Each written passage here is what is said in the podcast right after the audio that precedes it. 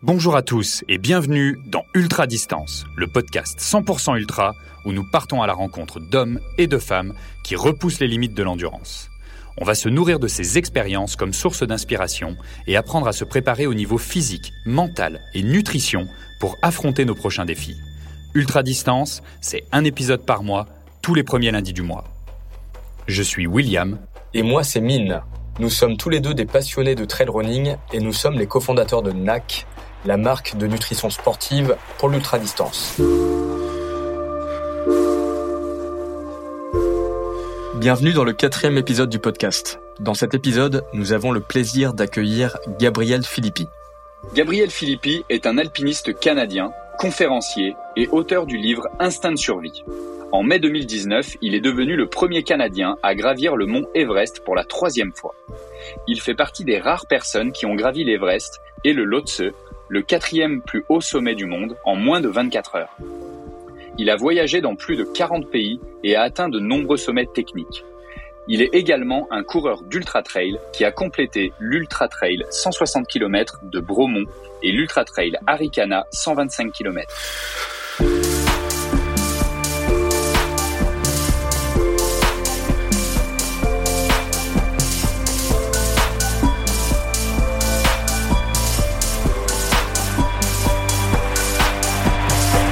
Je suis un gars de tennis, je suis un gars de sport, je suis un, un, gars qui aime beaucoup la montagne, donc je fais de l'alpinisme euh, depuis maintenant euh, un peu plus de 25 ans. Puis euh, ben, à travers euh, les années, d'autres sports sont, se sont accrochés à ça, dont l'ultra trail, où j'ai découvert le, le plaisir d'aller courir en montagne, qui fait des beaux entraînements pour moi.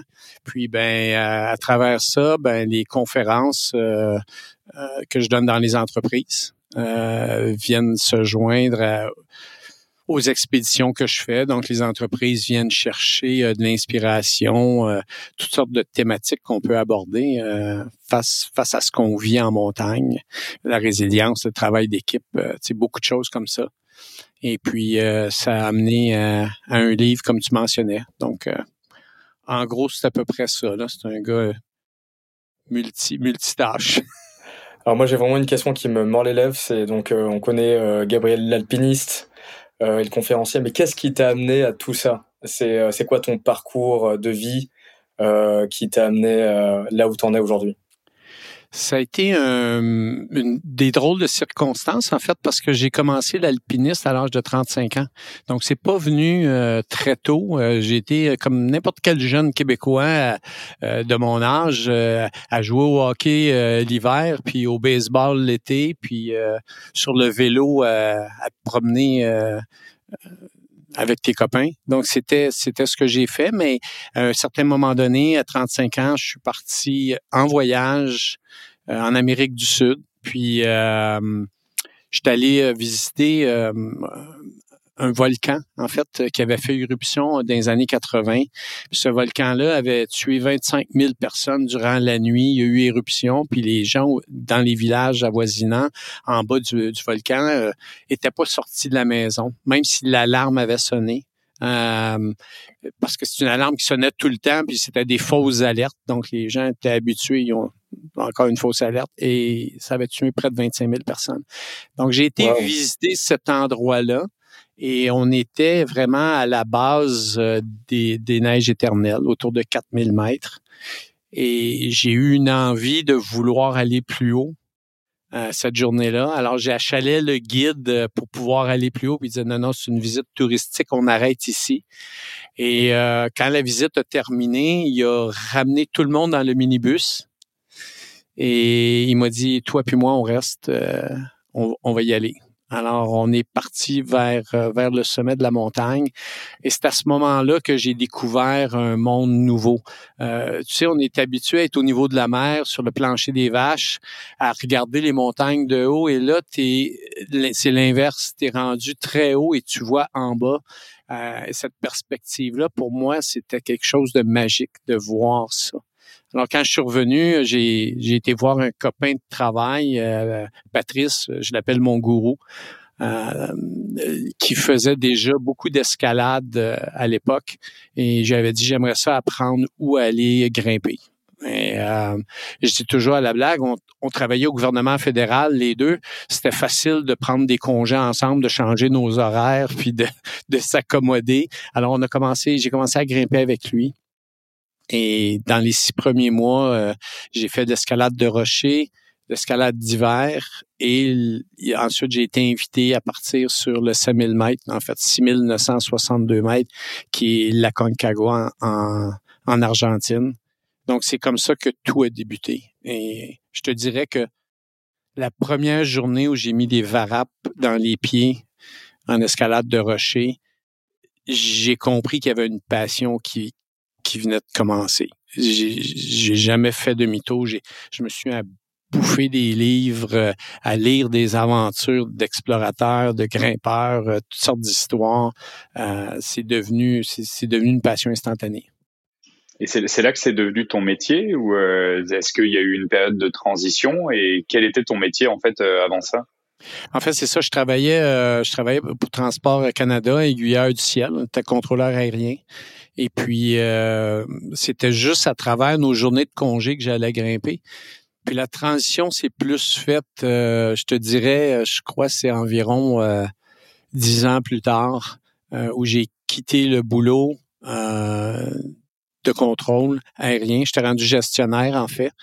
Et puis, euh, les événements du... Il y avait déjà une connexion au ciel à l'époque, quoi. Oui, exactement.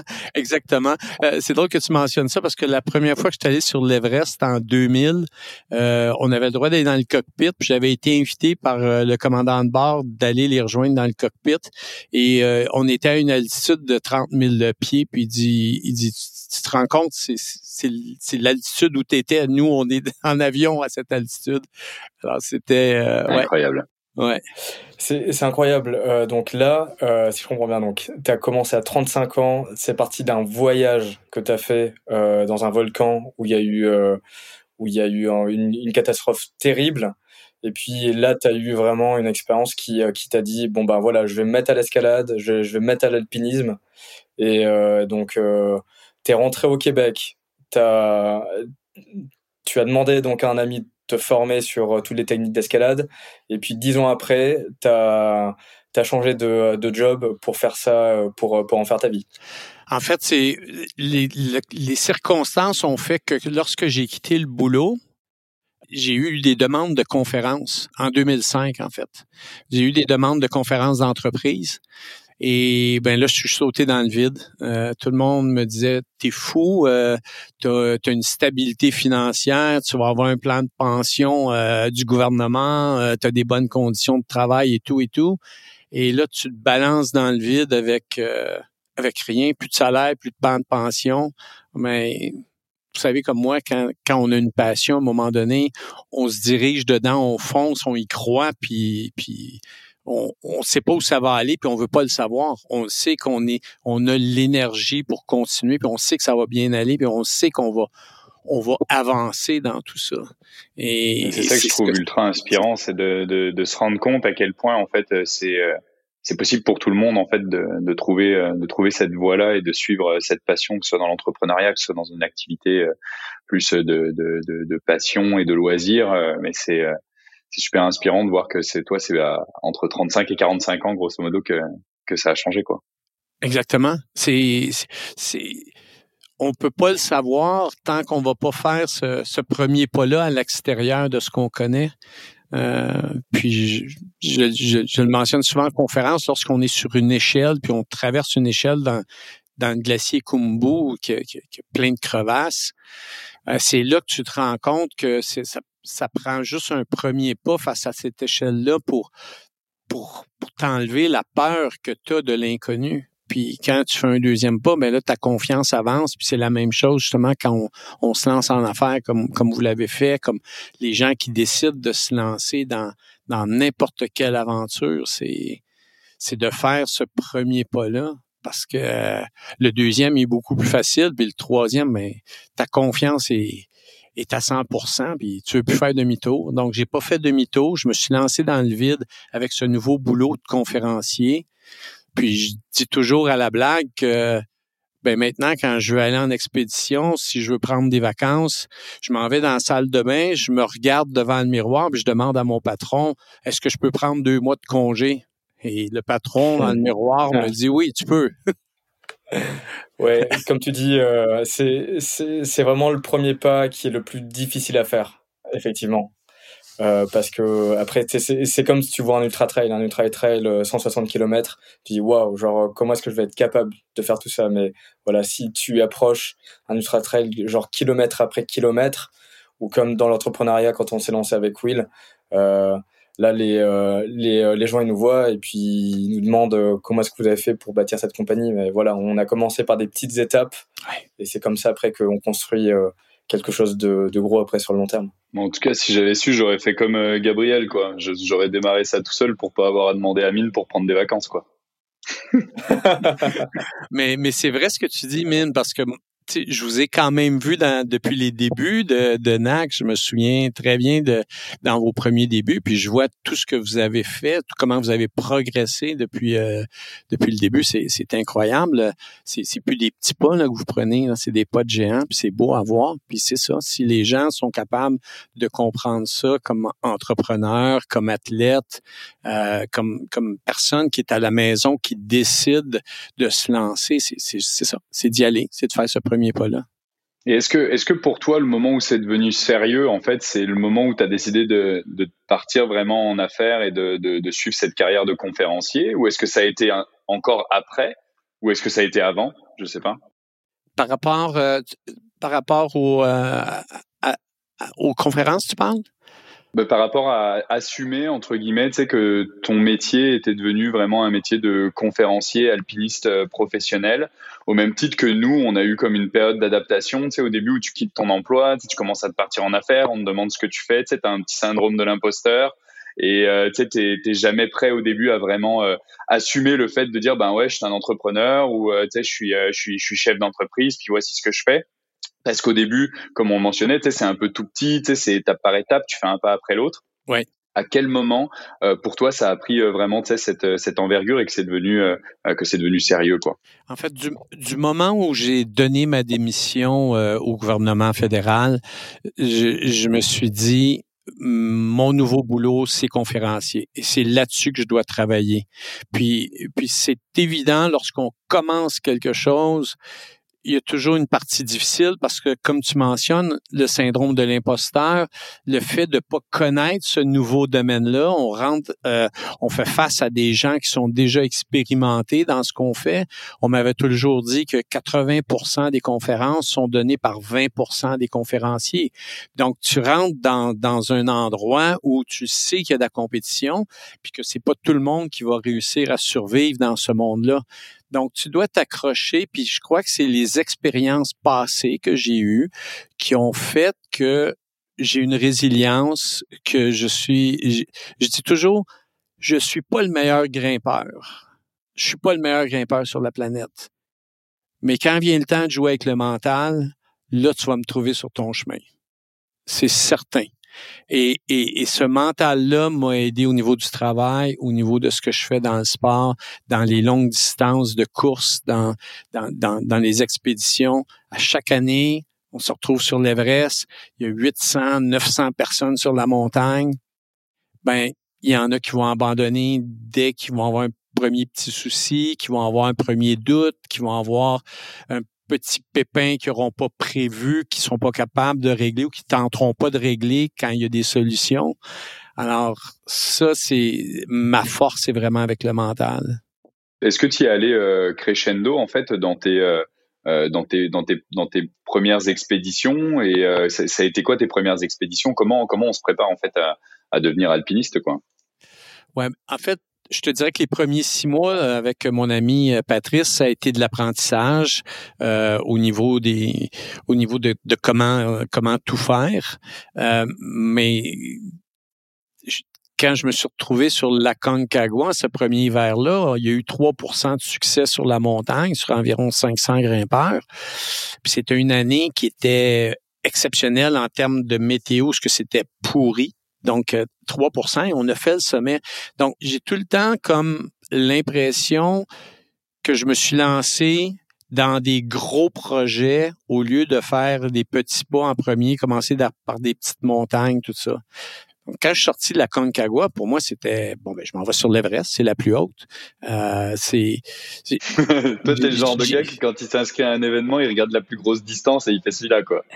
mais, oui, je savais pas nager, j'ai appris à nager, mais pour apprendre à nager, je me suis inscrit à un Ironman. Génial. Tu vois, j'ai c'est ma façon de faire. La trail, c'est un peu la même chose. La trail, ben je me suis je me suis balancé tout de suite dans le premier 65 km à l'UTHC. C'était ma première distance. J'ai pas commencé par quelque chose de plus petit.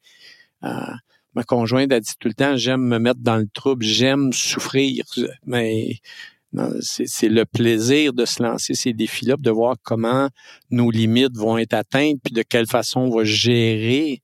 Euh, j'aime gérer des longues étapes, des longues distances, euh, des longues expéditions. Il se passe plein de choses. Tu apprends beaucoup sur une expé. Donc c'est vraiment dans le long où euh, tu retrouves vraiment cette, cette force et ce un peu le, le pen cave là comme on l'appelle euh, c'est là où tu où tu sors vraiment le meilleur de de, de toi. Ouais je me dis peut-être qu'avec l'âge je vais redescendre à des petites distances pour être certain de les finir. Mais euh, j'en doute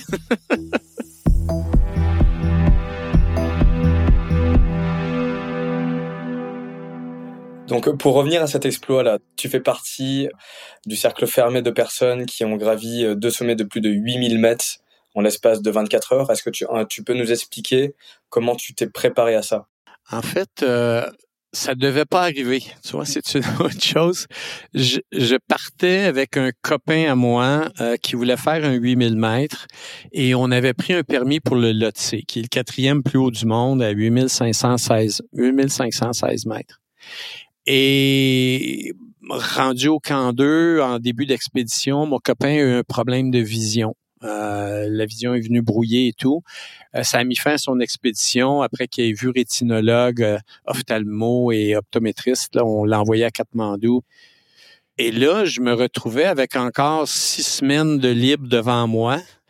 Alors, euh, j'ai appelé le fournisseur de service. J'ai dit, euh, je veux un permis d'Everest. Je vais regarder le permis de l'Otse. Puis, donne-moi le permis de Noupsé qui est juste à côté, qui est juste en bas du 8000 mètres. J'ai dit, je verrai qu'est-ce que je vais faire. Et j'ai parlé avec euh, mon copain Sonam, qui, qui est Sherpa avec moi.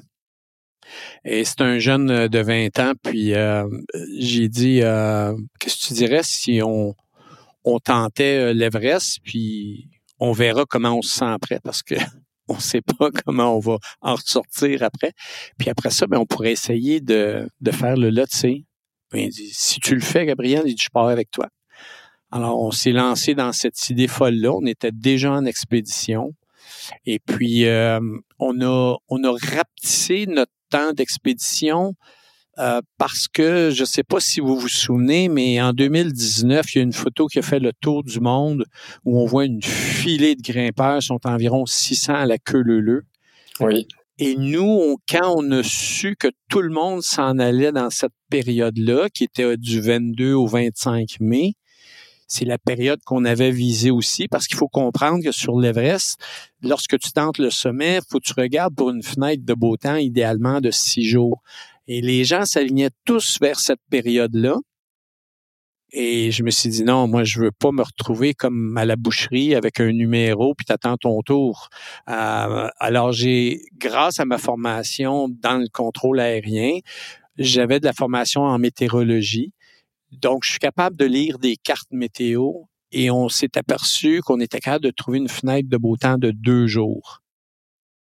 Ça impliquait qu'on allait possiblement se faire brasser quelque part. Mais si on, alignait, si on alignait les deux journées de sommet d'Everest et Lotse sur ces deux belles journées-là, il y avait une possibilité. Et on est parti. Euh, les deux premières journées, ça s'est bien déroulé. La troisième journée, ça a brassé. On était autour de 5400 mètres d'altitude au camp 3 et on tenait la tente. On était à l'intérieur puis on tenait la tente pour pas euh, pour pas se faire éjecter. Et le lendemain matin, il faisait beau ciel bleu. On est parti vers le camp 4 Et ben, on a eu, on a eu une journée merveilleuse. Il faisait moins 45 lorsqu'on a quitté le, camp 4 à 8000 mètres d'altitude. Il faisait moins 45. On est arrivé au sommet. Moins 42. Euh, on est redescendu.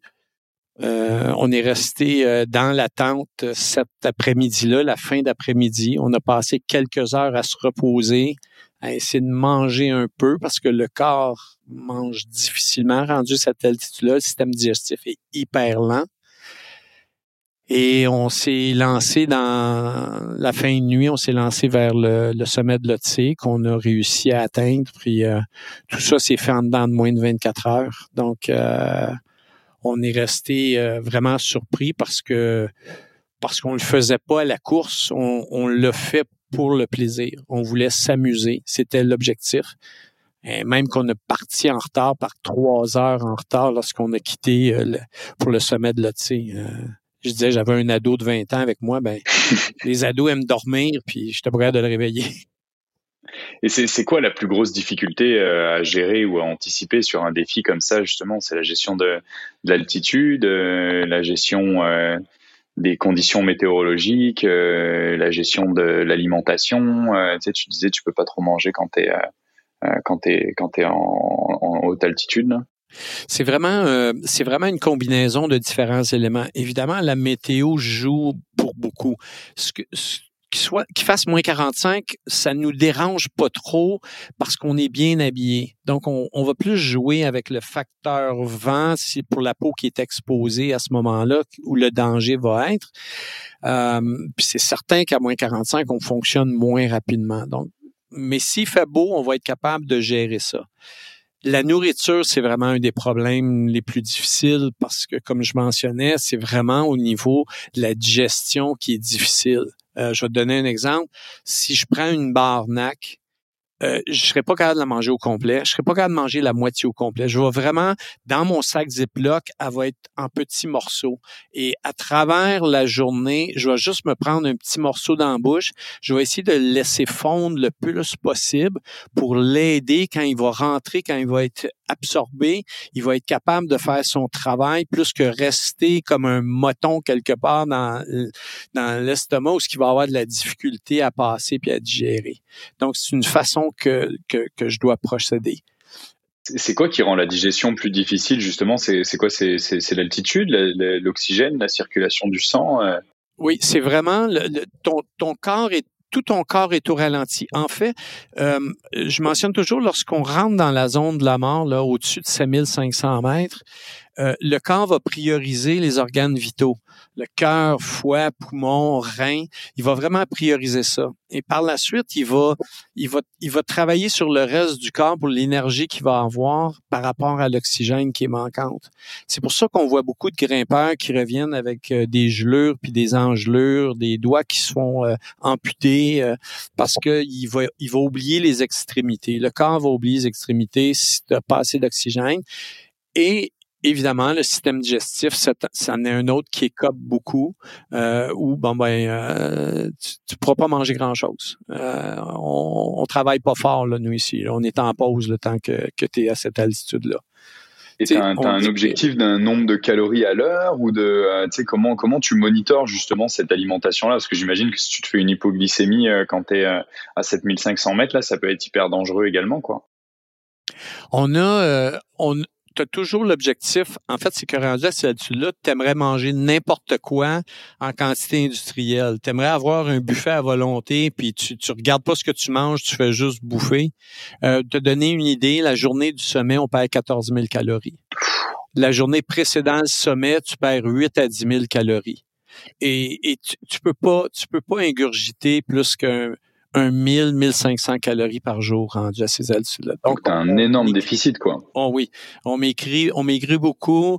Euh, il y a une concentration qui se perd. Euh, donc, la prise de décision qu'on voit souvent, qui est pas faite par les gens, justement, c'est le cerveau est affecté. C'est pour ça que c'est important que ce que tu vas être capable de rentrer va être au moins quelque chose qui va être de l'énergie en bout de ligne, qui va être des protéines qui vont être capables s'ils sont capables de passer à ce moment-là, sont hyper importantes. Hmm. Hyper importantes. Qu'est-ce que tu vas manger justement pour avoir cet apport en protéines? Ben tu vois là, au mois de novembre dernier, je suis parti un mois au Népal. J'étais allé faire trois cols autour de 6000 mètres et j'avais apporté vos gaufres et j'ai roulé sur vos gaufres et les petits sachets brix de, de, de sirop d'érable. C'était vraiment pour moi là, ce qui était la combinaison idéale. Puis pour le voyage qui s'en vient, c'est la même chose. Euh, c'est sûr que tu voudrais prendre le, shake de protéines puis être capable de, de, le prendre au complet. Mais on dirait que ton système rendu là, c'est comme prends ça mollo. Fais juste me donner une coupe de gorgée, là, puis tu prendras tes deux autres gorgées tantôt. Euh, mais c'est, c'est, lent, c'est lent, lent, lent à digérer. Donc, tu fonctionnes sur des sucres rapides beaucoup, beaucoup. Et donc, j'imagine aussi que la préparation euh, est essentielle au niveau de la nutrition avant. Donc, est-ce qu'il y a une prise de poids, justement, que tu fais avant pour euh, ingurgiter toutes les calories dont tu as besoin? Parce que tu perds énormément de poids au final. Oui. Est-ce qu'il y a une possibilité de, de t'entraîner à digérer euh, plus facilement justement dans ce genre de, de conditions? Est-ce que tu fais des exercices en particulier? C'est pas euh, c'est pas vraiment possible parce qu'on est prêt de reproduire les conditions qu'on a en, en altitude. Euh, tes, tes, battements cardiaques juste au repos, ils sont déjà beaucoup plus élevé ici. Juste au repos, tu pourrais avoir des battements à 100, 110 au repos. Euh, puis le manque, c'est le manque d'oxygène. Ici, à Montréal, je m'étais entraîné euh, dans une pièce. Euh, j'avais un vélo stationnaire, puis je faisais des exercices justement là, à l'effort, programmés là, sur, sur un ordinateur puis je baissais euh, le taux euh, le taux d'oxygène dans la pièce, donc qui reproduisait le manque euh, d'oxygène. Donc je me retrouvais dans cette pièce-là avec 50% 60% de l'oxygène qui donnait, admettons, l'équivalent de 6000 mètres d'altitude. Et là, je m'entraînais dans cette pièce-là pendant une heure et demie, deux heures parfois. Et là, on voyait comment la saturation en oxygène était beaucoup plus basse. Euh, puis j'essayais de manger J'essayais de boire, mais la seule chose que j'étais capable vraiment, c'était boire de l'eau. Puis si j'essayais de rajouter, admettons, un liquide protéiné, euh, ben là, le corps, euh, il me donnait un signal que non, t'es pas prêt pour ça encore. Donc ça, ça prend beaucoup beaucoup de temps. On n'est pas capable. Je te dirais, fais juste ici. Euh, on doit boire 4 à 6 litres d'eau par jour juste pour le transport d'oxygène en altitude. Donc, je te dis, essaye de boire 4 à 6 litres d'eau ici présentement au niveau de la mer de façon quotidienne, à tous les jours. Puis si on, on déroge de ça en altitude, ben là, c'est le mal aigu des montagnes qui se pointe, puis c'est l'édème pulmonaire qui se pointe, puis c'est l'édème cérébral, puis c'est la mort en bout de ligne. Donc, on peut pas prendre la journée où ce qu'on se sent super bien en altitude. Si je me dis, je prends une pause de 4 litres euh, d'eau par jour, ben, je vais me retrouver avec un mal de tête, je vais me retrouver en déficience. Donc, on, on peut pas le jouer, ce jeu-là. C'est énorme. Déjà 4 à 6 litres d'eau, euh, comme tu dis, au niveau de la Terre, là, c'est, euh, je pense qu'il n'y a pas beaucoup d'humains, là, qui boivent, qui boivent autant, Non. Puis, puis tu vois, on, on, ben on, le voit dans les trails, on, doit boire, on doit s'alimenter, sinon ben on va avoir une panne à un moment donné. Le corps à un moment donné il va te dire ben c'est parce que là tu as, épuisé tes réserves. Si on le fait pas, euh, c'est la même chose. on est au niveau de la mer. Alors imagine en altitude où ce que passer 7500 mètres d'altitude, il te reste 30% de l'oxygène que tu as ici. Alors imagine le taux de difficulté à ton corps de tout gérer ça. C'est c'est vraiment le plus gros des défis. Euh, comment, comment adapter ton corps avec, euh, avec le manque d'oxygène. Est-ce que tu peux nous, euh, nous parler des moments difficiles? Donc là, tu es sur le sommet de l'Everest, donc tu es en train de, de le gravir. c'est quoi, mettons, les moments difficiles C'est quand tu es dans le dur et que là, tu dois pousser tes limites, puis tu dois mettre un pas devant l'autre comme ça là. Est-ce que tu peux nous parler de ces moments? Qu'est-ce qui, euh, tourne dans ta tête, à quoi tu penses et euh, comment tu fais pour, euh, pour continuer à avancer? Le plus difficile, je te dirais, c'est lorsqu'il y a des journées où tu, tu dois absolument te rendre, par exemple, au camp 4, parce que dans la poussée du sommet, il faut comprendre que dès que tu t'en vas en poussée sommitale, puis tu arrives au camp 4, il n'y a plus de point, c'est un point de non-retour. Si t'es pas capable de faire le sommet, puis tu dis ben je vais juste me reposer une journée, tu peux pas, tu peux pas. Il faut que tu reviennes au camp de base, tu recharges les batteries pour un 5 à 7 jours avant de pouvoir faire une autre tentative. Et là, c'est le temps qui joue contre toi, parce que la saison dure deux, mois. Et si tu es en fin de saison, la mousson se pointe. Si la mousson se pointe, donc les conditions météorologiques sont plus là et c'est terminé. Donc, quand tu es dans une poussée sommitale, tu as une journée qui est, qui, est vraiment pas jolie, c'est c'est pas beau, mais il faut que tu te rendes.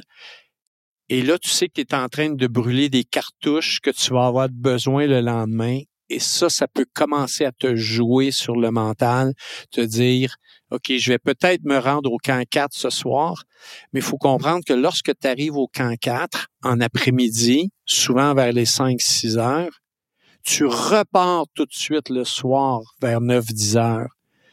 Donc, tu n'as pas le temps de faire une recharge d'énergie pendant longtemps parce que là, tu dois partir ce soir-là pour être au sommet lorsque le soleil se lève le lendemain matin près du, près peut-être une coupe d'heure après le soleil, soit levé, peu importe, mais tu peux pas dire je vais prendre une nuit de 6 à 8 heures au camp 4. Tu es là pour seulement quelques heures.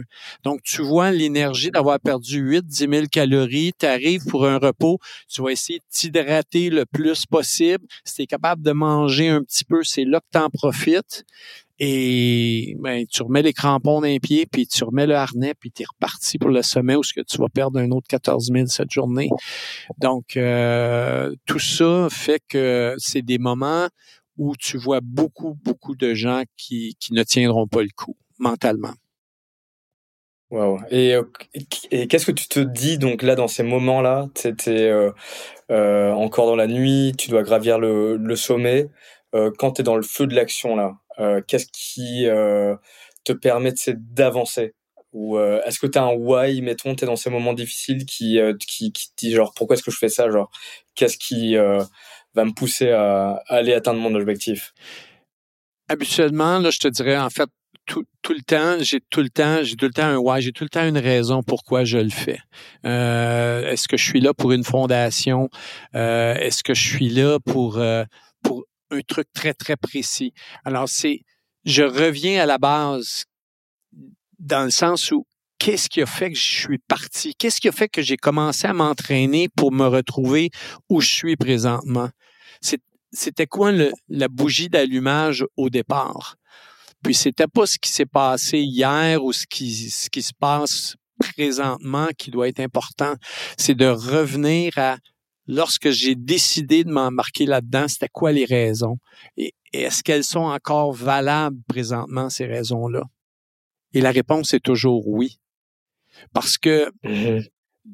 tu comprends que ton ennemi, ton ennemi, c'est ce qui joue dans la tête. Puis ce qui joue dans la tête, c'est toi qui viens le planter. C'est toi qui décides de, changer cet aspect-là positif que tu avais au départ, cet aspect-là de, de, de l'excitation du projet que tu as décidé de, de réaliser, euh, la course que tu as décidé de faire. Puis quand tu avances, à un moment donné, puis tu te mets ces idées négatives-là dans la tête, moi, je les enlève tout de suite. Euh, j'ai tout le temps dit, j'ai tout le temps eu un petit goût des fois amer dans la bouche d'un abandon, mais en bout de ligne, euh, l'abandon, euh, il repart tout de suite. Pour une raison très simple, c'est ça n'existe pas dans moi. J'adore cette idée-là de, de, revenir vraiment à la base, aux fondations, etc.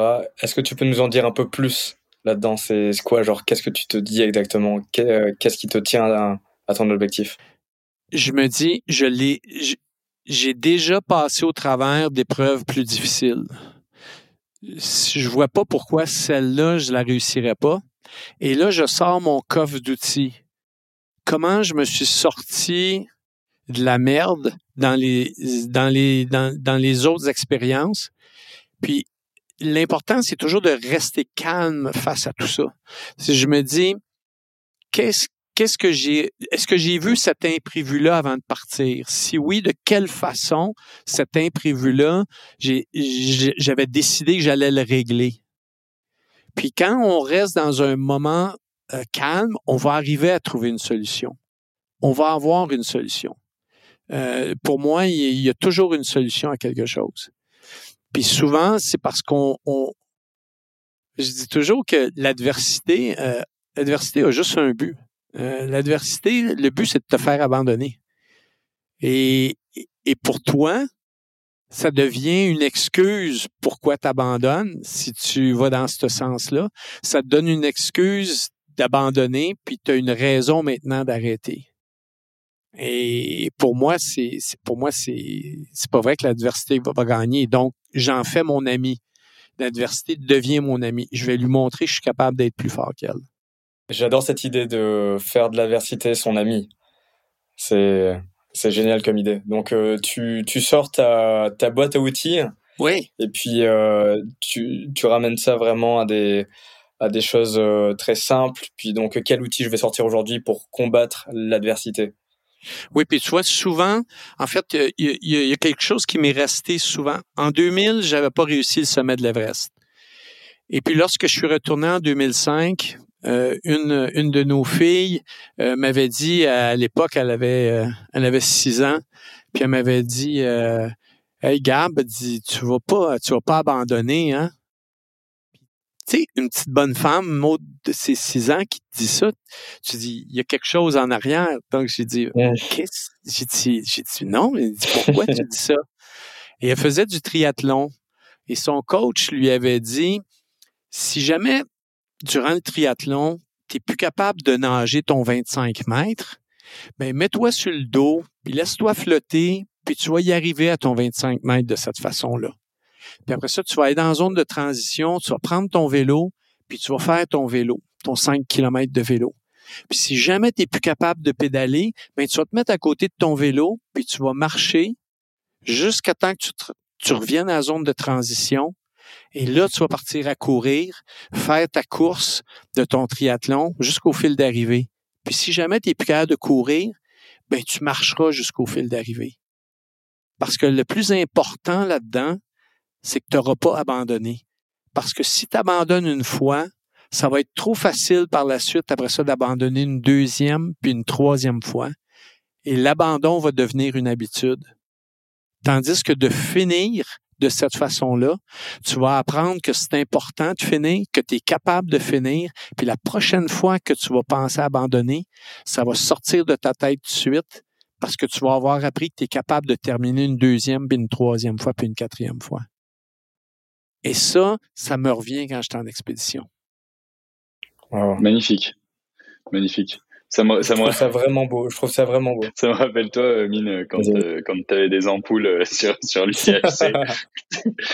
que tu eu des ampoules au bout du cinquième kilomètre et que tu t'es rendu, tu rendu au 65e, quoi. yes, yes. C'est génial, ça.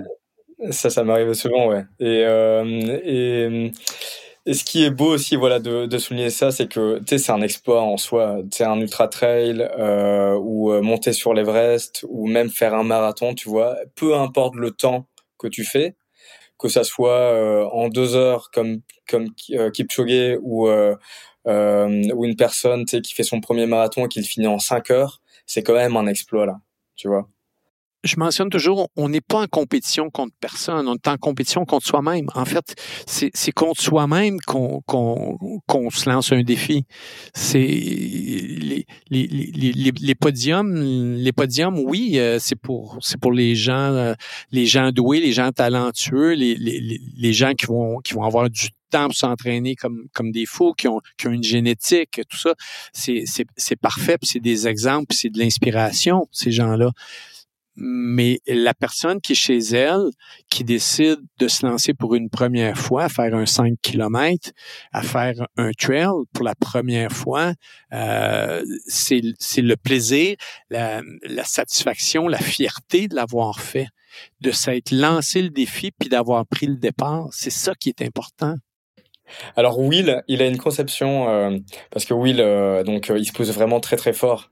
En parlant du THC, là, le dernier qu'on a fait, le, le 125, il s'est poussé à fond là avec un groupe de, de coureurs pour le finir en, dessous des, des 18 heures.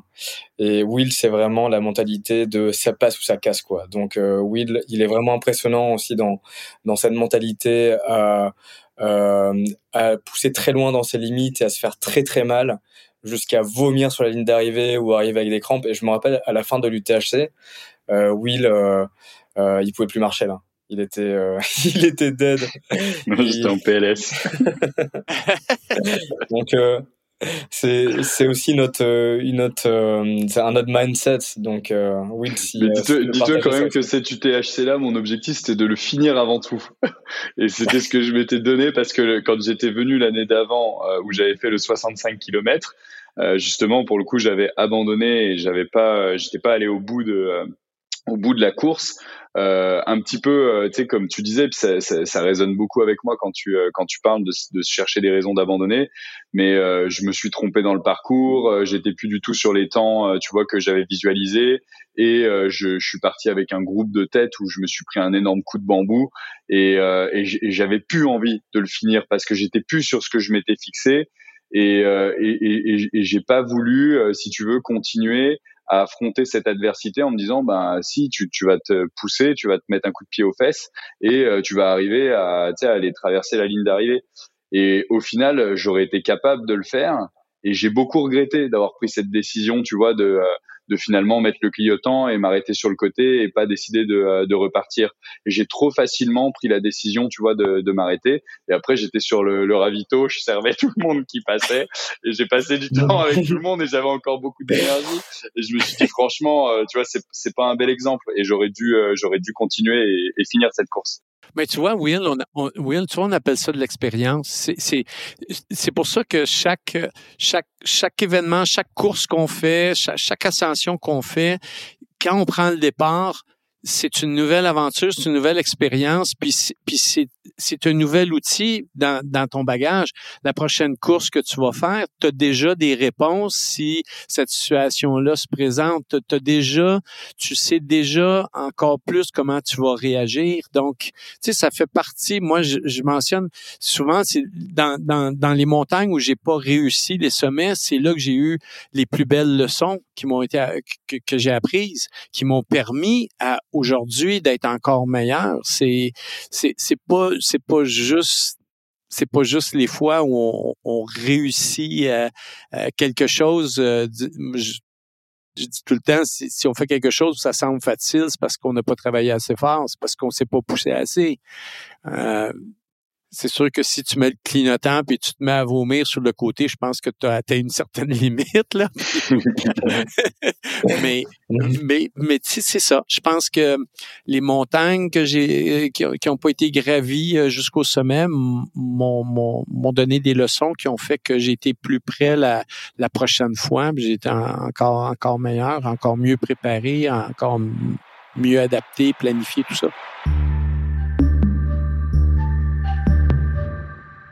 J'aimerais trop euh, retourner un petit peu dans le dans l'expé là avec le euh, avec les deux euh, les deux sommets et j'aimerais ça là te demander de nous raconter vraiment sais un petit peu les la différente chronologie là de cet événement là et de nous faire voyager un petit peu avec toi là pour qu'on qu'on se rende compte de ce que c'est que de de gravir deux sommets de de 8000 mètres là en moins de 24 heures. Ouais, euh, ben L'expédition dure euh, deux mois parce qu'on doit faire le processus d'acclimatation. Donc, là, c'est le temps au corps de produire ces globules rouges. Donc, les, euh, les dix premières journées, on, on, on part d'un petit village à 2800 mètres d'altitude. Donc, déjà à cette altitude-là, c'est là que les premiers symptômes de mal aigu des montagnes ont été rapportés au niveau médical. Donc, dès qu'on débute le trek, il faut vraiment euh, prendre le temps de marcher lentement et de commencer à boire 4 litres d'eau par jour à partir de cette journée-là. 8 à 10 jours pour se rendre au camp de base qui est à 5300 mètres d'altitude. Et à partir du camp de base, là, on va faire ce qu'on appelle le yo-yo. On va partir du camp de base, on va monter au camp 1 euh, pour une nuit. Euh, le camp 1 est à 6000 mètres. Euh, si cette nuit-là s'est bien passée, on va se diriger vers le camp 2, qui est à 6500 mètres d'altitude. Et au camp 2, on va essayer de rester là environ quatre jours, à être actif autour du camp, euh, pour tout simplement continuer à faire la production de globules rouges à ce moment-là. Et on va revenir au camp de base. On va se reposer quelques jours, reprendre de l'énergie, regarder la météo, se préparer pour une deuxième rotation. On va partir maintenant que notre corps devrait être acclimaté correctement. On va passer tout droit le camp 1, on va aller directement au camp 2. Rendu au camp 2, on va passer encore un 4-5 jours à cet endroit-là. Et idéalement, durant cette rotation-là, on va essayer de s'en aller tranquillement vers le... On doit passer par le lot sur une partie du lot le camp 3, qui se situe autour de 7300, 7500 mètres, c'est une, paroi très inclinée.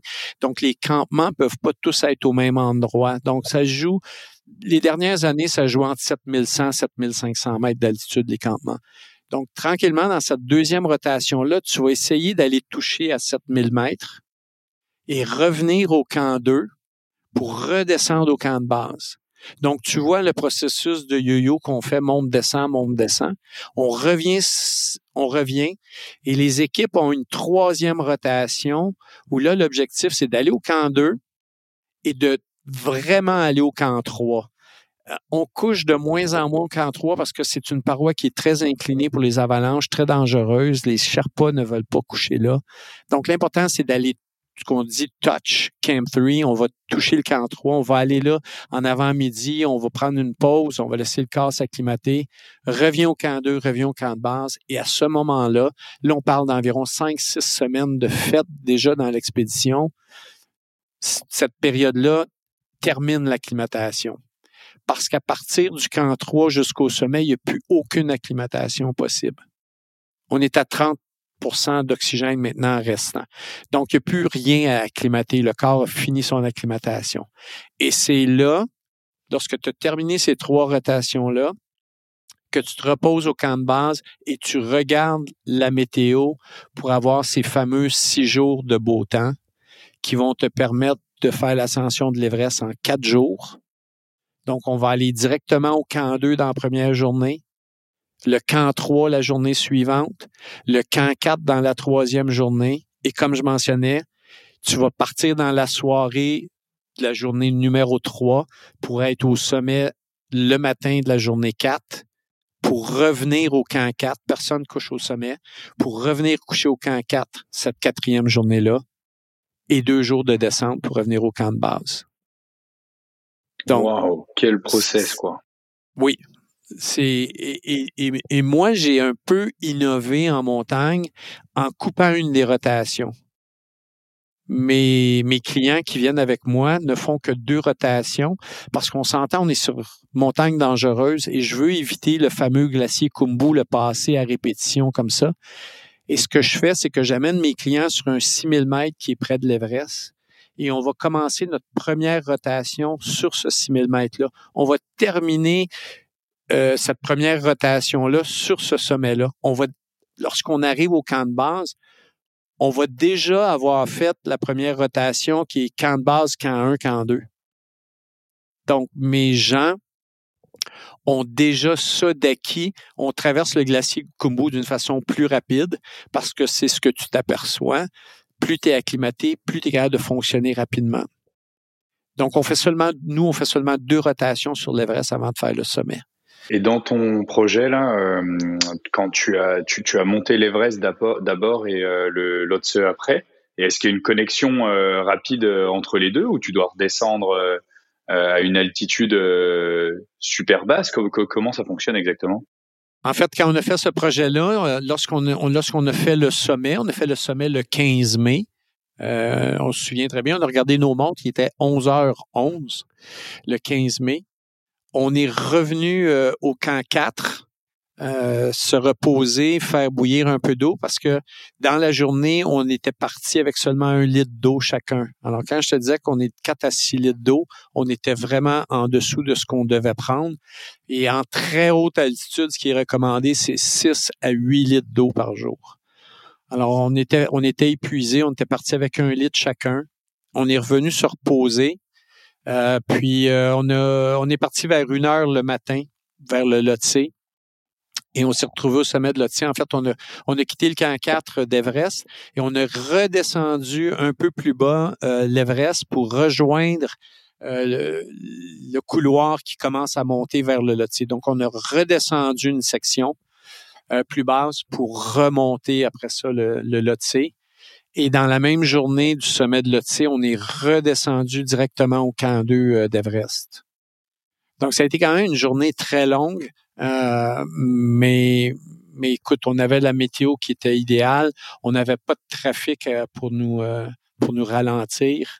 Et puis le lendemain, on a fait camp 2, camp de base pour terminer l'expédition. Et sur, sur la gestion de, de l'eau, là, euh, tu mentionnes que vous étiez seulement avec un litre d'eau. Est-ce que c'était volontaire? Est-ce que c'était stratégique? Ou euh, est-ce que vous vous êtes retrouvé malencontreusement dans cette, euh, dans cette situation-là? Et la deuxième question, c'est au niveau de l'eau, comment vous fonctionnez? Parce que j'imagine que tu ne te trimbales pas toujours avec 6 litres d'eau dans, dans ton camelback. Là. Non, exactement. vu que vu qu'il fait très froid, on utilise des, des fameuses bouteilles inalgènes d'un litre avec un isolant. Et puis, euh, on entraîne deux. Une journée du semaine, on entraîne deux parce que normalement, ce que tu fais lorsque tu arrives au camp 4, l'objectif, c'est de boire, boire, boire, boire, boire, boire, le plus que tu peux. Donc, tu pars au moins avec un maximum de liquide dans le corps. Puis, tu pars avec les deux litres et lorsque tu reviens au camp 4, ben là, c'est de refaire le processus. C'est sûr qu'on traîne pas d'eau, on doit faire fondre la neige. Et ça, c'est un autre défi parce que à 8000 mètres d'altitude, ça va te prendre une heure pour produire un litre d'eau. Euh, de faire fondre la neige. Alors, tu es devant un petit réchaud à regarder ta neige fondre, à rajouter de la neige puis de la glace, et ça prend une heure avant que tu sois capable d'avoir un litre. Donc, tu t'imagines lorsqu'on tu es deux personnes, tu dis quatre litres chacun, ben c'est huit heures juste à être devant un petit réchaud, à regarder le réchaud, puis à regarder la neige fondre. Puis, donc, euh, tu, la volonté d'être devant un réchaud de huit heures n'est pas là. Euh, la volonté de grimper est là. Alors, euh, non, merci le réchaud. J'ai un litre, je pars avec ça, puis je vais me débrouiller avec le reste. Tu comprends?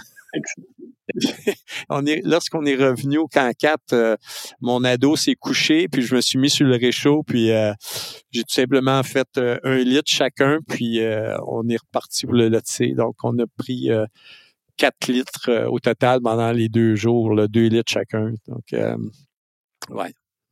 Tellement que, un petit fait cocasse, euh, Sonam euh, avait décidé de prendre une soupe ramen parce qu'on essaie d'avoir des trucs légers avec nous. Il avait, apporté une soupe ramen. Il voulait manger une soupe ramen. Puis, euh, tellement paresseux qu'il a mangé les nouilles sèches. au lieu de les mettre dans une tasse avec de l'eau, il les a juste mangées comme ça, d'une façon... oui. Est-ce que tu peux nous dire, c'est quoi le, transfert d'expérience entre l'alpinisme et l'ultra trail Ah, tu vois, moi, j'ai découvert l'Ultra Trail euh, d'une façon assez euh, spéciale. Euh, c'était au Canada Men, en fait. Quand je me suis entraîné pour le Canada Men à Mégantic, ben là, il y a une section course qui est en montagne. Moi aussi, c'est comme ça que je l'ai découvert, l'Ultra Trail. Alors, on va éviter les, on, va éviter les gens avant de faire un Ultra Trail d'aller faire le Canada Man. c'est clair. Les, nageurs. Oui. Euh, ben, ça, ça, demandait de l'entraînement en montagne. Euh, je suis né à Mégantic, donc euh, j'ai été faire des petites sorties voir ma mère, puis j'allais courir un peu en montagne au Mont-Saint-Joseph. Puis, euh, j'ai adoré la course en montagne, qui était très, très différente de courir sur du pavé. Et, et là, ben, comme North Face commandite le UTHC, euh, comme je suis euh, athlète dans l'équipe canadienne North Face, ben j'ai eu une porte d'entrée pour faire un premier UTHC. Ça a connecté comme ça. Et, écoute, j'ai découvert un monde fantastique, la trail, la, camaraderie, euh, euh, les paysages, euh, se lancer un défi personnel, ce que tu vis, ce que tu ressens, ce que tout ce qui se passe là-dessus, c'est un sport magnifique. Et pour moi, comme grimpeur, c'est un entraînement. C'est un entraînement parce qu'on travaille les mêmes muscles qu'on va faire en montagne. On monte, on descend, euh, on, travaille du cardio, c'est les mêmes muscles au niveau des jambes. Le mental est travaillé pendant de longues heures quand tu fais des courses. C'est la même chose en montagne. Tu dois gérer ta nourriture, tu dois gérer tes vêtements, tu dois gérer la météo. Les parallèles sont là. Pour moi, ça a été une découverte fantastique, le trail. Alors, quand je vais faire des ultra-trails, pour moi, c'est, c'est, c'est de l'entraînement. Quand je vais courir en trail, c'est de l'entraînement par rapport aux montagnes. C'est, c'est, deux mondes pour moi maintenant qui sont indissociables. Wow. Est-ce que tu peux nous parler aussi, donc euh, il y a une année où tu as fait euh, l'UTHC 125 pour la première fois et euh, tu as dû t'arrêter au kilomètre 99 parce que tu as eu une mauvaise nouvelle dans ta famille, donc tu as pris cette décision difficile de t'arrêter à ce moment-là. Est-ce que tu peux nous en parler un peu plus? Oui. Parce que tu l'as fait après l'année suivante. Ouais, je me souviens très bien. C'était le vendredi après-midi, euh, la veille du la veille du départ. Puis euh, j'ai eu un téléphone qui m'a qui m'a tout simplement bouleversé. Puis euh, j'étais j'étais seul à penser qu'est-ce que j'allais faire. Puis la journée du trail, c'était la fête de ma petite fille.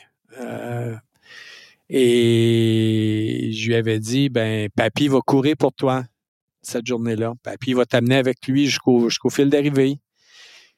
Et pour moi, c'était important. C'était ma raison. Je voulais courir avec ma petite fille dans ma tête, puis c'était sa fête. Puis c'est...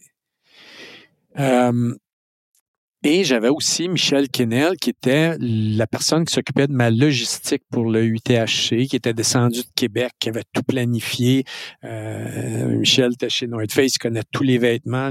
J'avais pas besoin de me poser la question. Il dit, OK, là, tu vas mettre ça, la météo, c'est ça que va avoir. Là, tu changes, puis t'es mouillé, tu prends ça, ça.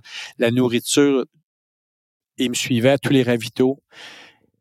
Et j'étais, j'étais déchiré à prendre une décision de je quitte par rapport à la nouvelle ou je reste pour ces deux raisons-là que je viens de te mentionner. Et j'ai jamais voulu abandonner quelqu'un. Je voulais pas abandonner Michel. Je voulais pas abandonner ma petite. J'ai dit, je vais prendre le départ. Et j'ai pris le départ. Et dès le départ, dès que j'ai traversé la ligne de départ, je savais que j'étais pas là pour les bonnes raisons.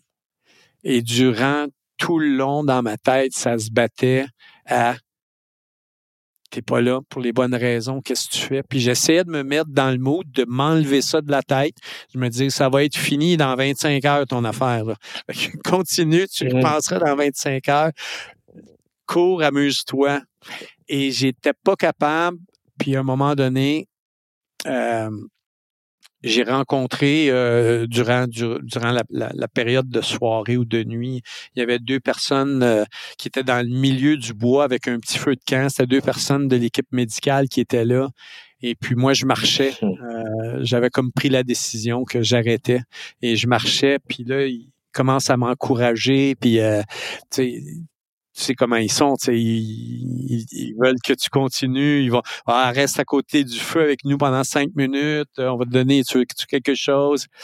Et puis, euh, puis il était très très très gentil. Puis je leur ai dit, écoutez les gars, j'ai dit, j'ai pris ma décision, j'arrête. Euh, C'était fait dans ma tête parce qu'à ce moment-là, je me suis rendu compte que je le faisais vraiment pas pour les bonnes raisons. Je me suis dit, je vais me reprendre pour ma petite fille, je vais en refaire une autre euh, dans des conditions qui vont être meilleures. Puis j'ai dit, Michel, je connais Michel. Michel, finalement, c'est un bon gars, puis il va être le premier à me dire, ben pourquoi tu as pris le départ? Mais en dedans de moi, c'était une déception de, de lâcher ces gens-là. Puis évidemment, Michel me le dit, Gabriel, je sais pas comment tu as fait quand même pour tenir 99 km. Là. Tu sais, c'est pour moi, ça a été, ben c'est ça, c'était une autre expérience qui, qui a dit, ben oui, quand tu fais quelque chose fais-le pour les bonnes raisons, puis, puis reprends-toi par après. C'est comme la montagne. La montagne, ça fait des millions d'années, elle bouge pas, la montagne. Ben, tu reviendras. Ben, les courses de trail, à ce que je sache, il va en avoir encore l'année prochaine, puis l'année d'après, puis donc c'est on apprend toujours de la vie. On apprend toujours. La vie nous surprend tout le temps. On pense qu'on on contrôle un aspect. On pense que, tu sais, j'ai toujours les expéditions, on a une expérience. Il y a des imprévus qu'on se dit, si ça, ça arrive, je vais faire ça. Si ça, ça arrive, je vais faire ça. Mais il y a toujours un imprévu. Ouais. 2013, 2013, il y a eu les talibans qui sont venus nous attaquer puis assassiner des gens. Jamais, comme grimpeur sur ta liste, Taliban, oui ou non. Mais maintenant, je l'ai sur ma liste. En 2015, ça a été un tremblement de terre durant l'expédition qui a tué 20 personnes au camp de base, qui a tué 9000 personnes au Népal. J'avais pas de tremblement de terre. Il y a toujours des, imprévus dans ce qu'on fait, puis c'est, là qu'on grandit dans ce qu'on fait peu importe le sport, peu importe le boulot qu'on fait, c'est quand il nous arrive des pépins comme ça, c'est là qu'on va grandir. C'est là qu'on va devenir meilleur puis plus fort. Fait qu'il faut le voir de cette façon-là. C'est comme ça que je l'ai vu, ce trail-là, à la fin. Il n'y avait pas de déception en bout de ligne. Il y avait juste des apprentissages. On peut faire un gros parallèle, oui, avec l'entrepreneuriat aussi. C'est euh, on, apprend énormément des, défaites euh, et des erreurs et euh, le plus important, c'est comment après tu rebondis après, euh, après ces imprévus-là et comment est-ce que tu, tu en ressors plus fort. Exactement. Et après en avoir euh, retiré toutes les leçons. Oui. Et, et Gab, tu as parlé de beaucoup d'événements difficiles. Euh, tu, tu dis maintenant, tu vois, tu as certains événements imprévus qui sont sur ta liste, mais est-ce qu'il y a des choses qui peuvent te, te traumatiser dans, des, dans des événements qui te sont, qui te sont arrivés? Et euh, qui peuvent rendre la récupération, tu sais, outre la récupération euh, euh, musculaire et physique, mais la récupération mentale d'un, défi comme ça plus difficile. Mais tu vois, si je prends si je prends justement l'attaque des talibans, la récupération a été difficile parce que parce que toi, tu survis à un événement où d'autres ont été tués, donc tu as, le, syndrome de, la culpabilité de, t'en être sorti, pourquoi eux sont décédés puis pas moi. Puis tu te retrouves avec un, syndrome de stress post-traumatique aussi parce que les images te reviennent en boucle, les cauchemars sont présents, euh, le tremblement de terre, c'est la même chose. Je veux dire, moi, j'ai réussi à m'en sortir, à me sauver, à me cacher lorsque tout ça est passé. Je me suis caché derrière une roche, mais quand je me suis mis à sauver des vies, il y a des gens qui sont décédés dans mes bras parce qu'on savait qu'ils étaient à leur dernier moment. Puis je me suis dit, ben la famille est pas autour. Euh, tu veux pas mourir seul. Donc j'ai assisté des gens dans la mort cette journée-là. Et tu reviens avec ces images-là en boucle euh, qui, qui, viennent te chercher, qui t'es encore un autre stress post-traumatique. Donc de retourner à l'entraînement, c'est pas faisable, euh, même si tu voulais, ta tête est pas là. Donc c'est là que c'est là que tu as vraiment besoin. Oui, les amis sont là pour écouter, mais à ce, stade-là, tu as vraiment besoin d'une aide psychologique. moi, je suis chanceux parce que j'ai euh, ami psychologue sportif à côté de moi, euh, Sylvain, qui était qui était psychologue pour le Canadien de Montréal. C'est un bon ami. Puis Sylvain m'a aidé à passer au travers ces stress post-traumatiques-là. Puis encore une fois, c'est que le dernier stress post-traumatique que j'ai eu, celui-là, c'était le troisième lorsque lorsqu'il est arrivé euh, le tremblement de terre. Euh, ma conjointe, elle avait vu les images à la télé euh, pendant pendant des jours, ce qui montrait au Népal ce qui s'était passé. elle, sa crainte, c'était que j'allais revenir encore plus, excuse l'expression, mais plus foqué que les deux premières fois. Et au contraire, parce que l'expérience des autres stress post-traumatiques a fait que j'avais des mécanismes de défense maintenant que j'ai appliqués, qui a été beaucoup plus facile. Donc, ça a été plus facile pour moi de revenir ici, ça a été plus facile d'en parler, puis plus facile de me remettre à l'entraînement, puis d'avoir un focus beaucoup plus, euh, beaucoup plus vers sur OK, maintenant je m'aligne de quelle façon. Mais euh, mais oui, c'est. Je pense que chaque expérience qu'on a euh, nous transforme, nous change. Puis l'important, c'est d'être capable de savoir comment les gérer. Puis si on est vraiment les gérer tout seul, ça, ça prend de l'aide à ce moment-là. Et euh, pour parler un petit peu de, de la suite, c'est quoi le, le prochain gros projet? Ben là, tu vois, euh, je pars euh, vendredi, donc euh, c'est un retour vers l'Everest avec des clients. Tu sais, avec tout ce qui s'est passé, la pandémie, moi, je, je durant les, les, les, deux premières, les deux, les deux années de pandémie, je ne suis pas sorti même du Québec. J'ai j'ai pas été ailleurs. Que je, je suis resté. J'ai voulu faire attention. Chez nous, dans la famille, il y en a trois qui sont dans dans le domaine de la santé, c'était pas le temps de commencer à infecter quelqu'un qui où on a besoin de bras à l'hôpital au niveau médical. Alors, euh, je me suis tenu tranquille, je suis resté au Québec. Jusqu'au mois de novembre, je suis parti un mois. J'ai dit à ma conjointe, là, j'ai besoin d'air, j'ai besoin d'oxygène, j'ai besoin de montagne. Je suis parti un mois au Népal. Et la région de l'Everest, les gens sont vaccinés, double vaccinés à 99% Donc, ça a été un voyage sécuritaire. Et puis, euh, ben là, je me suis dit, OK, on, on repart. Donc, je pars... Euh, je passe cette semaine pour euh, pour le Népal. Euh, il y a des, des gens qui viennent faire la randonnée avec moi, puis il y a des gens qui viennent faire l'ascension d'Everest. Donc, je vais les aider avec toute la stratégie euh, et tout ça. Et puis, ben, on verra s'il y a un projet spécial qui qui découle de ça. Puis, vous le direz au retour. Puis mettons si sais si on veut venir faire faire l'Everest, tu vois, avec toi ou euh, t'accompagner sur une de ces expéditions-là, euh, faut, faut prévoir combien de temps pour pouvoir faire ça? Parce que tu as parlé de tout ce système d'acclimatation et euh, d'étapes. Et puis comment euh, comment on prend contact avec toi pour pour pouvoir faire une, une telle expérience? En fait, vois, pour les gens qui veulent faire la randonnée qui va jusqu'au camp de base Everest, qui est quand même un, beau trek, c'est, je veux dire, tu es entouré de 4, 5, 6, 7, 8 000 mètres, les montagnes autour de toi. C'est un beau trek, c'est, il n'y a rien de technique jusqu'au camp de base. Et puis ça, euh, c'est un, un, voyage de trois semaines. Là. Montréal-Montréal, c'est un voyage de trois semaines.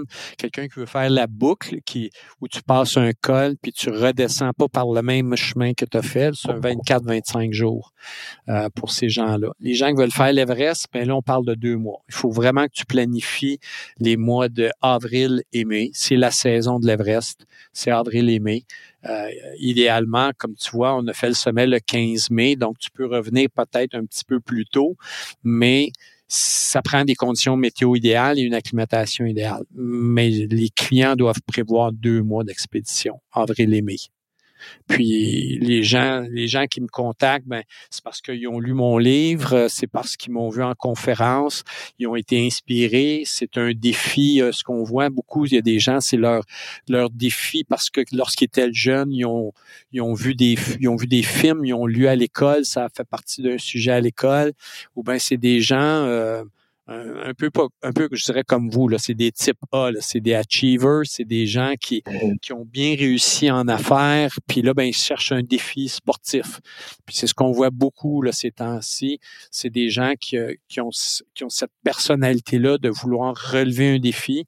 Quand ils l'ont relevé au, niveau du, du, boulot, au niveau de leur entreprise, euh, un VP de compagnie, peu importe, mais ben, maintenant, on cherche un défi sportif.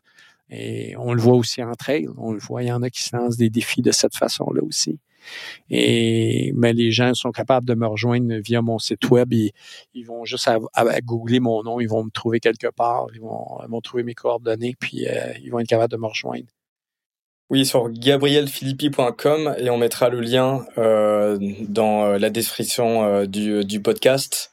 Donc, tu as aussi écrit un livre qui est ultra inspirant qui s'appelle Instinct de survie. Donc, on vous invite tous à le à l'acheter puis à le lire si vous êtes en manque d'inspiration. ça va vous requinquer. Ouais. Je, je, m'excuse de te couper, ça, tu, tu, tu parles du livre. Vas-y, vas-y. Il faut absolument que je dise quelque chose parce que là, le livre, si vous commencez à lire le livre et vous terminez un chapitre et c'est l'heure habituelle où vous vous couchez, couchez-vous. Ouvrez pas le chapitre suivant pour lire deux, trois lignes, vous êtes reparti pour un autre bout. le livre est accrocheur. Puis, puis c'est les gens qui me l'ont dit. Les gens m'écrivaient, me disaient, je suis arrivé en retard au boulot ce matin, c'est de ta faute, j'ai lu jusqu'à 4 heures de la nuit. Alors, j'accepte pas ces excuses-là. Je ne prends pas de blâme si vous arrivez en retard au travail parce que vous n'êtes pas couché à votre heure. Alors, le livre accroche parce que parce qu'il est bien écrit. Mon ami Brett, avec qui j'ai travaillé sur le bouquin, euh, a fait un travail remarquable. Euh, et, la version originale est en anglais, justement. Euh, pour les gens qui sont capables de lire dans les deux langues, je recommande l'anglais parce que c'est vraiment, c'est comme si tu vas voir un film, tu vas voir la version originale anglaise quand c'est Jack Nicholson qui joue. Là. Excellent. Et on t'en a pas du tout parlé, mais pourtant tu dois être un des euh, premiers témoins de ça. Mais c'est le, le réchauffement climatique et puis euh, l'impact un petit peu, euh, tu vois justement dans les dans les montagnes. Est-ce que toi, à ton à ton niveau, quand tu vas justement monter différents sommets, tu es, témoin de de ce genre de choses et comment tu as vu ça évoluer là dans les dernières années? Oui, les, changements climatiques, on, les voit. C'est certain. Euh, j'ai souvent pris euh, l'exemple en 2000, lorsque j'étais allé en 2000 sur l'Everest. Cinq ans plus tard, en 2005, j'avais vu déjà le glacier qui, qui avait rétréci du dernier village jusque vers le camp de base, qui avait rétréci de beaucoup et qui avait beaucoup tassé vers la montagne, la portion plus vers la terre avait c'était parti, ça avait fondu. La dernière expédition qu'on a fait, l'Everest, le Lhotse, lorsqu'on est redescendu la dernière journée dans le glacier Kumbu, c'était des rivières qui coulaient dans le glacier. Et ça, normalement, on voyait ça vraiment quand la mousson arrivait et nous, on était facilement deux semaines en avant du temps. Et c'est un phénomène qu'on voit de plus en plus à chaque année.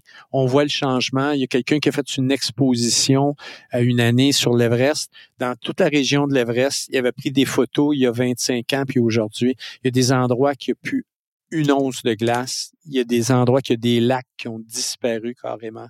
Et on le voit. On le voit, ces changements-là. On peut pas, on peut pas rester indifférent avec tout ce qu'on voit. Euh, et puis, tu sais, on parle beaucoup, beaucoup d'environnement ces temps-ci, les changements climatiques. Euh, d'être carboneutre, c'est des objectifs euh, qui sont là, puis qu'on a, nous, puis que sur l'Everest, on le voit présentement, il y a des actions qui sont prises. Euh, tous les déchets doivent être redescendus. Il y a de l'argent qui est donné aux Sherpas lorsqu'ils montent en montagne pour apporter de l'équipement ils redescendent avec des déchets, ils sont payés au kilo qui redescendent, ils font un revenu supplémentaire. On est dans un parc national, c'est rendu très strict. Et sur le permis, on a un 5000 dollars US qu'on peut perdre si on suit pas les règles. Euh, il faut être éco-responsable. Il, faut que les gens prennent ça vraiment euh, sérieusement. On peut pas, peut pas, laisser ça aux, prochaines générations euh, si on si fait rien définitivement. Est-ce que tu penses qu'on peut améliorer encore, mettons, ou limiter le nombre de déchets qu'il y a sur l'Everest? C'est quoi les axes d'amélioration? Oui, en fait, tu vois, là, présentement, le gouvernement a déjà pris un autre, euh, un autre pas. Dans le parc, les bouteilles de plastique vont être éliminées je crois que c'est cette année ou l'an prochain, je crois que c'est l'an prochain, ils vont mettre ça en place. Les bouteilles de plastique vont être éliminées. Euh, il va falloir que tu arrives avec tes bouteilles, que tu fasses euh, des, des remplissages d'eau d'une façon différente. Euh, puis sur l'Everest, ben, présentement, on voit beaucoup, moi j'ai vu beaucoup d'améliorations sur le versant du Népal, le versant sud, le versant chinois, parce que l'Everest est à la frontière du Tibet et du Népal. Donc sur le versant chinois, qui est le versant tibétain, le versant nord, les Chinois sont encore à des années-lumière au niveau de l'environnement. Il y a encore beaucoup de travail à faire. Je sais que durant la pandémie, c'était donné comme mandat d'en profiter pour amener des équipes chinoises à faire du nettoyage. On verra euh, en 2023 parce que la, montagne est encore fermée cette année du côté chinois. Donc, on verra en 2023 si on fait du ménage, mais c'était beaucoup plus euh, désolant sur l'autre côté parce qu'il faut dire que du côté chinois, tu peux te rendre en Jeep jusqu'au camp de base. Il y a une route qui avait été construite en asphalte jusqu'au dernier village pour les Olympiques de 2008, parce que les Chinois amenaient la flamme. Donc, ils ont construit une route d'asphalte. Donc, les gens peuvent se rendre jusqu'au camp de base par la route, euh, ce qui est un peu désolant aussi. côté népalais ils font beaucoup, beaucoup de travail. On voit beaucoup, beaucoup d'améliorations. Est-ce que tu penses qu'un jour, ça sera possible de faire une expédition euh, sur l'Everest, sur le toit du monde, euh, euh, zéro déchet, sans déchets? Je te dirais que ça s'en vient. Yes. Je te dirais que ça s'en vient. Super. Bah écoute, nous, on va continuer d'innover là-dedans aussi pour proposer des, des solutions. Définitivement. Définitivement. Super. Un gros merci, Gab, pour cette conversation, pour ce, pour ce beau moment. Donc, donc voilà, allez sur gabrielphilippi.com est-ce que tu as un mot à faire passer, un, un message spécial euh, à faire passer euh, à notre audience, à notre communauté? Écoute, moi, tout ce que je peux dire aux gens, c'est de, de, continuer à aller jouer dehors, de continuer à aller, aller se découvrir en tant que personne, juste d'aller bouger à l'extérieur, d'aller, d'aller, euh, vous allez faire des nouveaux amis, vous allez, vous allez vous lancer des nouveaux défis. Puis ça, ben, il y a, pas, y a, y a pas rien de plus précieux que la santé. Euh, lorsque j'ai fait la tournée de conférences publiques euh, pour amasser des sous pour la famille de Sonam, qui sont cinq petits orphelins, euh, on a réussi à ramasser de l'argent pour les quatre sœurs pour aller à l'université, terminer l'université. Et je terminais les conférences en disant, avec tout ce que j'ai vécu, les fois où j'ai passé près de mourir, il y a une chose que je constate, c'est que la vie est fragile, puis qu'on doit la vivre à tous les jours, à chaque heure, à chaque minute puis à chaque seconde parce que ça repasse pas ça.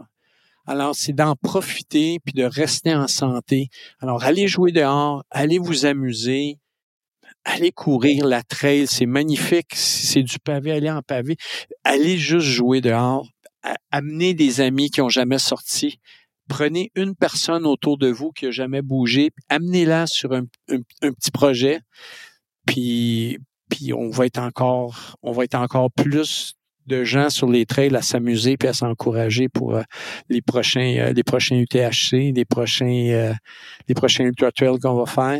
Puis à vous deux messieurs, ben continuez votre ascension. vous êtes vraiment mais vraiment beau à voir aller. depuis le début, je vous suis puis c'est c'est fantastique ce que vous faites. Puis vous êtes vous êtes vraiment des joueurs importants dans tout ce qui est trail puis le sport puis le plein air continuer autant côté sportif que professionnel. Puis euh, je suis sûr que je vais vous voir au sommet d'Everest un jour. Yes, c'est clair. je signe tout de suite. Merci beaucoup, euh, Gab. merci, merci pour, euh, pour l'épisode. Merci pour le podcast. Merci. Merci beaucoup, les gars. Qu'est-ce que tu as appris de cet épisode avec Gabriel? Quelle sagesse, quelle sagesse, euh, ce Gabriel. C'est sûr que ça fait ça fait des années qu'on connaît euh, Gabriel depuis euh, depuis nos débuts chez NAC, mais c'est vraiment une personne qui m'a toujours énormément inspiré par les défis qu'il est capable de, de se livrer à lui-même. il y a toute une section qu'on n'a pas du tout couvert, mais sur notamment sa peur, sa peur de l'eau et de justement ben voilà braver tout ça en allant faire faire un, un, un Ironman et en se lançant des défis comme ça de dingue et se mettre dans des situations euh, d'inconfort vraiment euh, terribles et euh, lentement toujours aller au bout et, vaincre chaque chose qui va se dresser devant lui. Je trouve ça vraiment très impressionnant de la part de Gabriel. Quoi. moi, ce qui m'impressionne, Gabriel, c'est vraiment son, son optimisme. À chaque fois, on, l'a vu dans les courses, que ça soit au Canada Man, que ça soit l'UTHC, euh, il aborde à chaque fois chaque course avec euh, avec le smile, avec euh, le sourire vraiment grand. Puis il a une telle générosité. c'est un gars qui redonne beaucoup aussi. Et, c'est vraiment marrant de voir son état d'esprit et, qu'il a vraiment aidé à, accomplir des, des choses hors du commun. Et euh, personnellement, j'étais, enfin, j'ai vu évidemment euh, plusieurs documentaires, euh, sur sur l'alpinisme, dont le film justement le documentaire 14 14 sommets, 14 summits sur sur Netflix. que j'ai trouvé très intéressant et qui m'a permis de découvrir un petit peu le milieu, mais j'étais loin de m'imaginer en fait le délai de préparation pour aller justement euh, faire un sommet euh, euh, dans à plus de 8000 en fait dans ces dans ces niveaux d'altitude et que ça prenait des semaines et des semaines en fait de préparation pour pouvoir se rendre là pour finalement aller gravir le sommet en quelques heures. Donc c'est tellement long mais en même temps très court sur la période intense en fait du moment où tu où tu vas gravir le sommet que je trouve ça absolument fascinant quoi. Ouais, ce qui était intéressant aussi, c'était d'apprendre comment euh, l'ultra trail euh, l'aide dans sa préparation pour l'alpinisme, parce que c'est normalement d'endurance, d'ultra distance, et puis après tu aussi tous les facteurs environnementaux que tu dois prendre en compte, parce que c'est décisions, c'est des décisions qui sont euh, que tu dois prendre vraiment sur l'instant. Euh, et la nature est toujours plus forte que l'humain, donc euh, avoir cette humilité d'accepter vraiment euh, euh, les choses pour prendre les bonnes décisions qui peuvent être mortelles, tu vois, si si si tu prends les mauvaises décisions. Et puis c'est vraiment ça qui m'a marqué dans cet épisode aussi. Oui, tout à fait. Ben, il en a fait les frais. Hein. il en parle notamment dans son livre donc d'instinct de survie. Donc c'est sûr que le l'enjeu dans l'alpinisme est encore beaucoup plus grand euh, que dans le que dans l'ultra trail, mais euh, ça prend d'avoir ce respect pour euh, les éléments autour de nous, la nature. Et, et, je trouve que Gabriel le fait vraiment à la perfection. Donc, merci Gabriel de, de, de t'être joint à nous dans ce dans cet épisode d'ultra distance. C'était vraiment un plaisir de, de t'avoir parmi nous et de pouvoir te faire découvrir au sein de toute notre audience.